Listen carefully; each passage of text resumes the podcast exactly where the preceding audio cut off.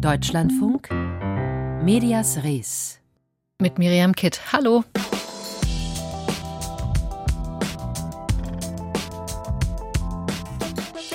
Spektakuläre Protestaktion in den iranischen Medien, Krieg und Klima bei Wikipedia und Kritik am NDR. Welche Vorwürfe sind nach der wochenlangen Kritikwelle tatsächlich erwiesen und welche nicht? Unsere Themen bis 16 Uhr bei Medias Res. Zur besten Sendezeit coverten Aktivistinnen und Aktivisten am Wochenende eine Live-Sendung im iranischen Staatsfernsehen. Statt eines Wortbeitrags des obersten politischen und religiösen Führers Khamenei in den Nachrichten war ein Video zu sehen, das eine Zielscheibe auf Khameneis Kopf einblendet. Darunter Bilder von vier Frauen, die das iranische Regime mutmaßlich ermordet haben soll, weil sie sich nicht an dessen frauenfeindliche Regeln halten wollten. Der Appell, schließt euch uns an, erhebt euch. Wie war diese Medienaktion möglich und welche Auswirkungen hat sie auf den Protest? Darüber konnte ich vor der Sendung mit der Leiterin der persischen Redaktion der Deutschen Welle, Yalda Sarbasch, sprechen. Ich habe sie zuerst gefragt, wer hinter dem Protestvideo steckt. Wer dahinter steckt, lässt sich jetzt zum jetzigen Zeitpunkt noch nicht ohne weiteres klar sagen. Es gibt viel Spekulation, es gibt Hinweise in dieser Größenordnung, das hat es in der Form noch nicht gegeben. Also das war im Grunde die Hauptnachrichtensendung des Staatssenders IRIB. Während einer Rede des geistlichen Führers Ayatollah Khamenei wurde plötzlich dieses Bild eingeblendet, wie eben schon auch richtig erwähnt. Man sieht Khamenei im Fadenkreuz und man sieht die vier sehr jungen Frauen, die jetzt bei den äh, aktuellen Protesten getötet worden sind. Und es steht dort, das Blut unserer Jugend klebt an deinen Händen oder in deinen Krallen, wenn man es ganz wörtlich übersetzen möchte. Und es ist so, es wurde danach auch spekuliert oder zumindest kursierte auch seitens des äh, iranischen Regimes, dass es auch intern gewesen sein könnte, dass quasi jemand aus dem Sender dafür verantwortlich sein kann. Ähm, ich glaube das nicht. Es deutet schon sehr darauf hin, dass es ein Hackangriff war, allein in dieser, ähm, in dieser Größenordnung, dieser Professionalität. Und es ist auch so, dass der Iran natürlich ist ein großer Gesichtsverlust, weil sie wollen natürlich jetzt auch nicht zugeben, dass es so ohne weiteres möglich ist gehackt zu werden. Deswegen wird das gerne so ein bisschen auf die Schiene gefahren. Das könnte von intern sein. Aber wenn man die internen Strukturen kennt, dann weiß man, dass auch der Staatsfernseher ein großer Sicherheitsapparat ist. Es ist gar nicht so ohne weiteres möglich. Wenn das jemand wäre, zum Beispiel aus der Regie, dann würde man schnell herausfinden, um wen es sich da handelt. Deswegen denke ich nicht, dass da jemand dieses Risiko eingeht. Und man muss auch vielleicht erläutern, dass zum Beispiel Live-Übertragung, das ist im Iran oft immer verzögert. Das heißt, man lässt es gar nie darauf ankommen, dann nicht die Kontrolle zu haben. Das heißt, ähm, Sie glauben eher, ja. dass es sich um Hack gehandelt hat. Was, was wissen Sie bisher, wer dahinter stecken könnte? Da hatte sich ja auch eine Gruppe schon zu bekannt, meine ich. Es ist eine Gruppe namens Edalate Ali, Gerechtigkeit für Ali. So viel weiß man. Man kann aber noch nicht genau sagen, wer hinter dieser Gruppe steckt. Es gibt allerdings einen Hinweis ähm, oder ein, ein mögliches Szenario ist, ähm, vor einigen Monaten gab es einen iranischen Hackangriff auf israelische Einrichtungen. Ähm, in dem Fall war es, glaube ich, ein Elektrizitätsnetzwerk. Und diese Hacking-Gruppe nennt sich Moses Stab. Es könnte möglich sein, dass das im Grunde die Antwort ist, wenn man nämlich auf die Namen achtet, die damit gewählt worden sind, also Moses starb und dann in dem Fall Gerechtigkeit für Ali geht es hier um ja, religiöse Andeutungen und ähm, Ali ist der erste Imam, den die Schiiten glauben und wo, worüber sich dann eben auch der große Streit bezüglich Sunniten und Schiiten entfacht. Was können Sie uns bisher über die Bedeutung dieser Medienaktion für die Menschen im Iran und für den iranischen Protest sagen? Welche Rückmeldungen, welche Reaktionen haben Sie da bislang mitbekommen? Also das hat natürlich eingeschlagen, das muss man sagen. Man muss aber auch sagen, dass die, also der iranische Staatssender, das ist ja im Grunde auch ein Instrument, ein Propagandainstrument der Machthaber der Islamischen Republik. Und so ist es auch, dass sehr viele Menschen, weil wir wissen und wir sehen es spätestens jetzt während der Proteste, dass es nur noch sehr wenig Rückhalt und Unterstützung äh, in der breiten Bevölkerung gibt für dieses Regime, für die Islamische Republik. Und demnach wird natürlich auch das Staatsfernsehen nicht als erste Quelle, wenn man wirklich wahrhafte Informationen möchte, dann ist das nicht der, das iranische Staatsfernsehen, weil alle wissen, dass das sehr viel Propaganda ist, dass dort Unwahrheiten verbreitet werden, gerade jetzt während der Proteste, dass äh, nach wie vor versucht wird, die Narration hochzuhalten, dass jemand wie Massa Amini ohne Gewalt ähm, zuvor gestorben ist an, an einem Herzstillstand, genauso wie die anderen jungen Frauen, dessen Bilder auch eingeblendet waren. Auch da wird den Familien ja Druck gemacht. Es werden ähm, erzwungene Geständnisse im Staatstv übertragen. Bei der einen heißt es, es war ein Suizid, bei der anderen ähm, ein Herzstillstand etc. Das heißt, der Glaube an das Staatsfernsehen ist grundsätzlich nicht groß. Dennoch ist das eine sehr wichtige Nachrichtensendung äh, zur Primetime gewesen, die natürlich von vielen gesehen wird. Und die, die es nicht gesehen haben, ist das im so in Social Media, in sozialen Netzwerken jetzt natürlich ein großes Thema, das diskutiert wird. Dieser Protest, dieser revolutionäre Protest, den wir seit Wochen im Iran sehen, wird ja besonders von Frauen getragen. Wie zeigt sich das in den vielen vielen anderen Videos von Protesten und von Widerstand, die da seit Tagen auch in den sozialen Medien zu sehen sind. Was beobachten Sie da in den letzten Wochen, wenn Sie durch Ihre Timeline scrollen? Wir gehen ja jetzt in die vierte Woche der Proteste und es ist wirklich Wahnsinn, welche Rolle die Frauen bei dieser Protestbewegung spielen. Was ich aber sehe, ist natürlich sind das ganz viele erschreckende Momente, wie brutal einfach auf die Bevölkerung geschossen wird, wie viele junge Menschen ihr Leben verloren haben, weil getötet worden sind, wie viele dieser jungen Frauen gerade die Zielscheibe sind. Auf jeden Fall ist es vor diesem Hintergrund wahnsinnig mutig, mutig von den Frauen, wie sie sich den Sicherheitskräften entgegenstellen und einfach trotz allem, trotz allem sich entgegenstellen, trotz allem weitermachen, trotz der Repression. Und das zeigt einfach, dass sie im Ende auch diejenigen sind, die das entscheiden werden, wie es ausgeht sagt die Leiterin der persischen Redaktion der Deutschen Welle Yalda Sabasch über den Protest im Iran und Aktivistinnen und Aktivisten, die am Wochenende für die Übertragung eines Protestvideos das iranische Staatsfernsehen gekapert haben. Das Gespräch haben wir vor der Sendung aufgezeichnet.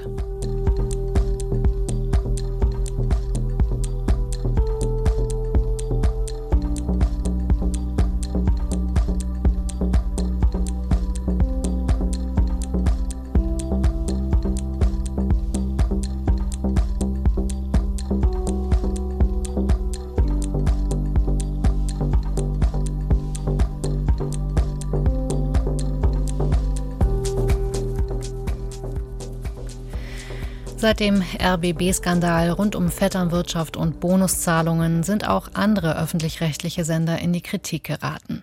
Darunter auch der NDR. Mittlerweile scheinen viele der Vorwürfe, die gegen den Sender vorgebracht worden sind, allerdings nicht belegbar zu sein. Das Landesgericht Hamburg urteilte zuletzt, dass Berichte von Business Insider, Bild und Stern, die dem Führungspersonal des Senders Vetternwirtschaft vorgeworfen hatten, als wahrheitswidrig einzustufen seien. Auch der Vorwurf, Journalistinnen und Journalisten des NDR seien zu einer Berichterstattung zugunsten der CDU angehalten worden, seien, so das Gericht, nicht ausreichend belegt. Die Wiederholung dieser Behauptungen wurde den Publikationen der Verlage Axel Springer und Gruner und Jahr deswegen mittlerweile per einstweiliger Verfügung untersagt. Und auch ein interner Untersuchungsbericht des NDR kommt mittlerweile zu ähnlichen Schlüssen. Jörn Schaar berichtet. Die Vorwürfe wogen schwer. Recherchen sollen behindert, kritische Berichte über die Landesregierung unterbunden worden sein. Das berichteten Business Insider und Stern und beriefen sich dabei auf einen eigentlich vertraulichen Untersuchungsbericht des Redaktionsausschusses im NDR. Im Zentrum der Vorwürfe die ehemalige Chefin der Politikredaktion Julia Stein und Norbert Lorenzen, früher Chef der Fernsehredaktion und zuletzt Chefredakteur im NDR Schleswig-Holstein. Beide schildern die vergangenen Wochen als sehr belastend. Julia Stein da setzte wirklich eine Wucht von Berichterstattung ein, wie ich sie natürlich noch nie erlebt habe. Und aus meiner Sicht versagten auch die Reflexe von vielen Kollegen. Ich glaube, es hatte wirklich kaum jemand den Reflex, das zu hinterfragen. Ich habe bei ganz vielen gesehen, dass sie das einfach nur berichtet haben, teilweise sogar noch zugespitzt haben, nicht überprüft haben, einfach eins zu eins wiedergegeben haben. Der Intendant des NDR, Joachim Knut, hat Anfang September zwei NDR-Redakteure aus Hamburg beauftragt, die Vorwürfe intern zu untersuchen. Nach drei Wochen und mehr als 60 Gesprächen mit Kolleginnen und Kollegen in Kiel bescheinigen sie dem NDR-Funkhaus Schleswig-Holstein, Zitat, Belege für einen angeblichen politischen Filter konnten wir nicht finden. Wir sehen einzelne tagesaktuelle Entscheidungen kritisch, aber für einen solch massiven Vorwurf müsste die Berichterstattung über einen längeren Zeitraum systematisch ausgewertet werden. Das war in der zur Verfügung stehenden Zeit nicht möglich. Dieses Urteil habe im Funkhaus in Kiel für große Erleichterung gesorgt, sagt Thomas Baltutis vom Personalrat.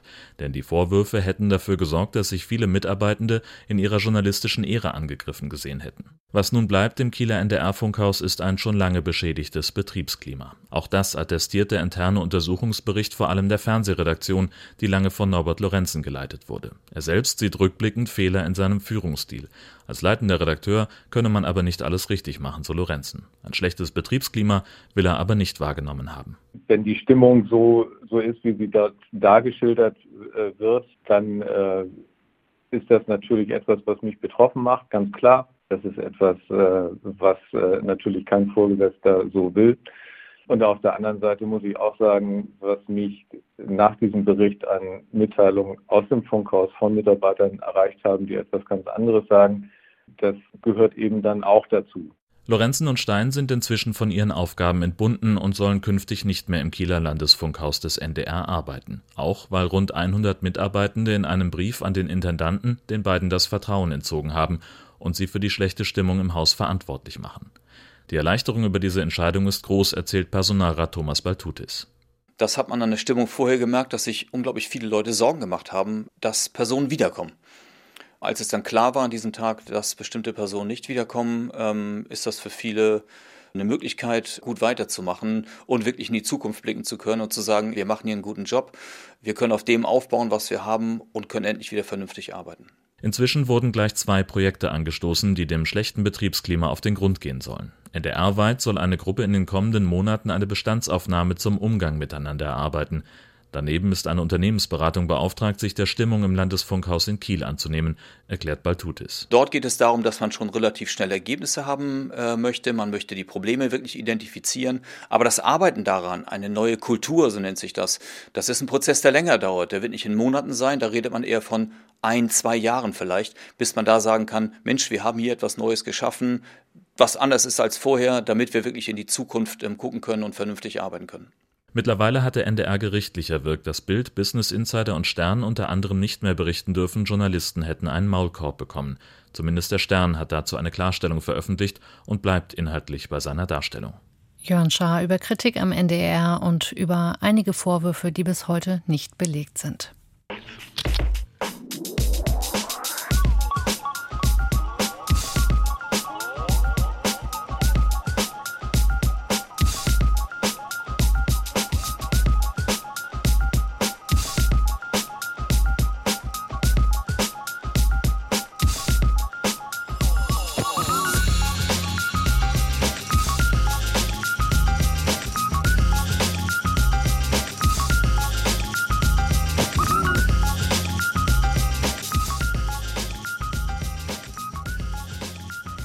Wikipedia, das ist für viele mittlerweile die Informationsquelle Nummer eins, wenn schnell etwas im Internet recherchiert werden soll. Nun leben wir aber in Zeiten, in denen Informationen immer öfter verfälscht werden und falsche Fakten und falsche Sinnzusammenhänge als Instrument dienen für Populismus und Propaganda.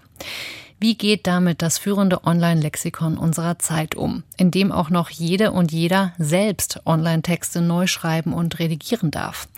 Juliane Vogt war für uns beim Wikipedia-Jahrestreffen und hat den Debatten gelauscht.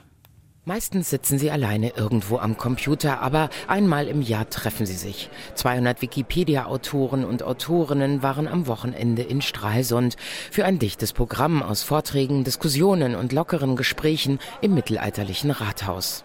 Thomas Daute ist Wikipedianer aus Stralsund. Es ist überwältigend, die Leute zu sehen, teilweise Leute, die ich bei der Wikipedia-Arbeit mal über Artikel erlebt habe und jetzt einige von denen hier live vor Ort zu sehen, ist eine schöne, schöne Sache, wirklich. Ich bin vorher ja nie bei solchen Veranstaltungen gewesen, weil ich äh, dachte immer, es wären halt nur Computer-Nerds. Aber nee, es ist wirklich ein Durchschnitt quasi durch die gesamte Bevölkerung. Thomas Daute schreibt vor allem über Stralsund und die Altstadt mit dem Weltkulturerbestatus.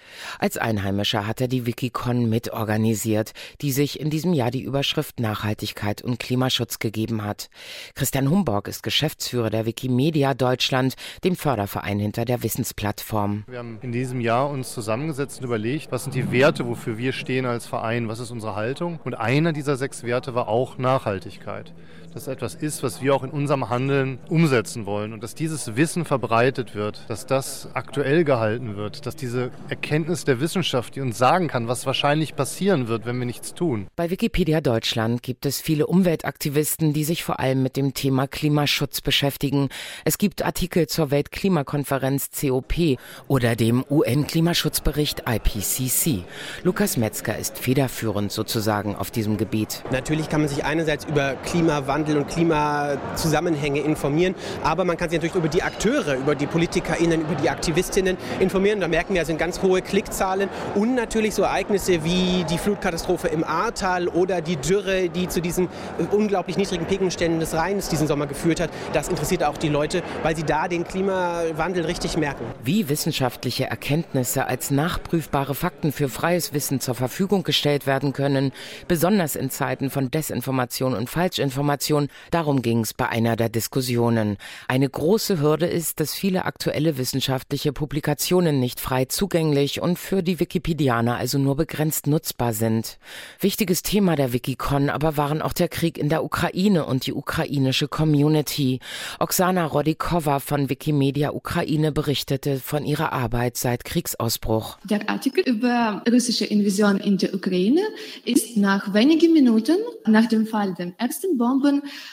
erschienen. Übrigens hat der Artikel auf Deutsch am nächsten Tag auch veröffentlicht werden und bis 1. März 387.000 Mal angesehen. Heute ist es der meistgeklickte Artikel in der gesamten Geschichte der ukrainischen Wikipedia, die gerade vor allem damit beschäftigt ist, die Zerstörung der Kulturdenkmale zu dokumentieren und die Server im Land zu sichern. Viele Autoren und Autorinnen schreiben unter widrigsten Bedingungen weiter aus den Kriegsgebieten. Ich weiß, dass noch ein Wikipedianer in russischer Besetzung bleibt, in Mariupol, und er hat keine Möglichkeit, nach ukrainischem Gebiet kommen. Lange war Wikipedia Deutschland ein ziemlicher Männerclub, aber auch das ändert sich langsam. Teil des Programms der Wikicon in Stralsund war die Arbeit des feministischen Netzwerks Femnetz. Die Wikipedianerin mit dem Schreibnamen Grisma, die ihren richtigen Namen nicht nennen möchte, hat es 2020 mitgegründet. In gewisser Weise ist Wikipedia ja auch ein Spiegel der Gesellschaft. Das heißt, in dem Moment, wo jemand einen Artikel aufschlägt, in dem der erste Satz über eine Frau in einer Frauenbiografie ist, sie ist die Ehefrau von oder äh, gleich drei Sätze weiter, sie schenkt ihm diverse Kinder. Also Frauen nicht über ihre Leistung definiert werden, sondern darüber, dass sie einem Mann gehören. Das wurde diskutiert und auch andere Themen, bei denen nicht alle einer Meinung waren, aber Wikipedianer und Wikipedianerinnen lassen sich per se nichts vorschreiben. Juliane Vogt über das Wikipedia-Jahrestreffen und wie die Community mit Themen wie Krieg, Klima und Feminismus umgehen will.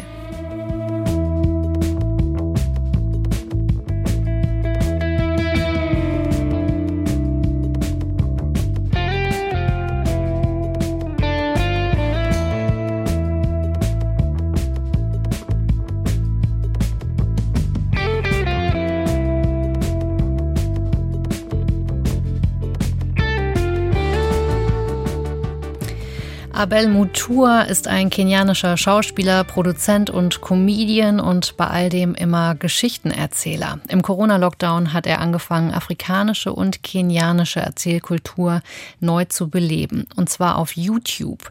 In den Videos geht es nicht nur um sein eigenes Leben, sondern auch um Ereignisse weltweit. Auch das Geiseldrama von Gladbeck in Deutschland hat es zum Beispiel auf seinen Kanal geschafft. Der Account hat mittlerweile mehr als 300.000 Follower. Antje Diekan Mainz berichtet.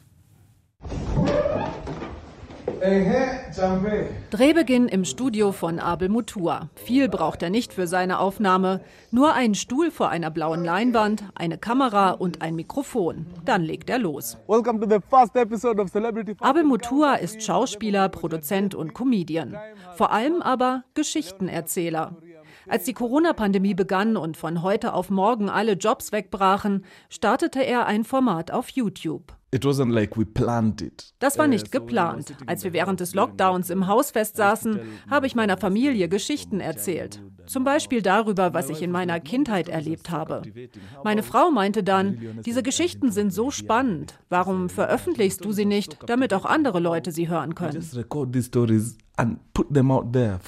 Der 36-Jährige startete seinen eigenen Kanal. Bald schon klickten tausende Kenianerinnen und Kenianer seine Videos an und hörten ihm zu. Remember, this has been part of our culture. Das war ja schon immer Teil unserer Kultur. Früher hatte jedes Dorf diesen Großvater oder diese Großmutter, die Geschichten erzählt haben.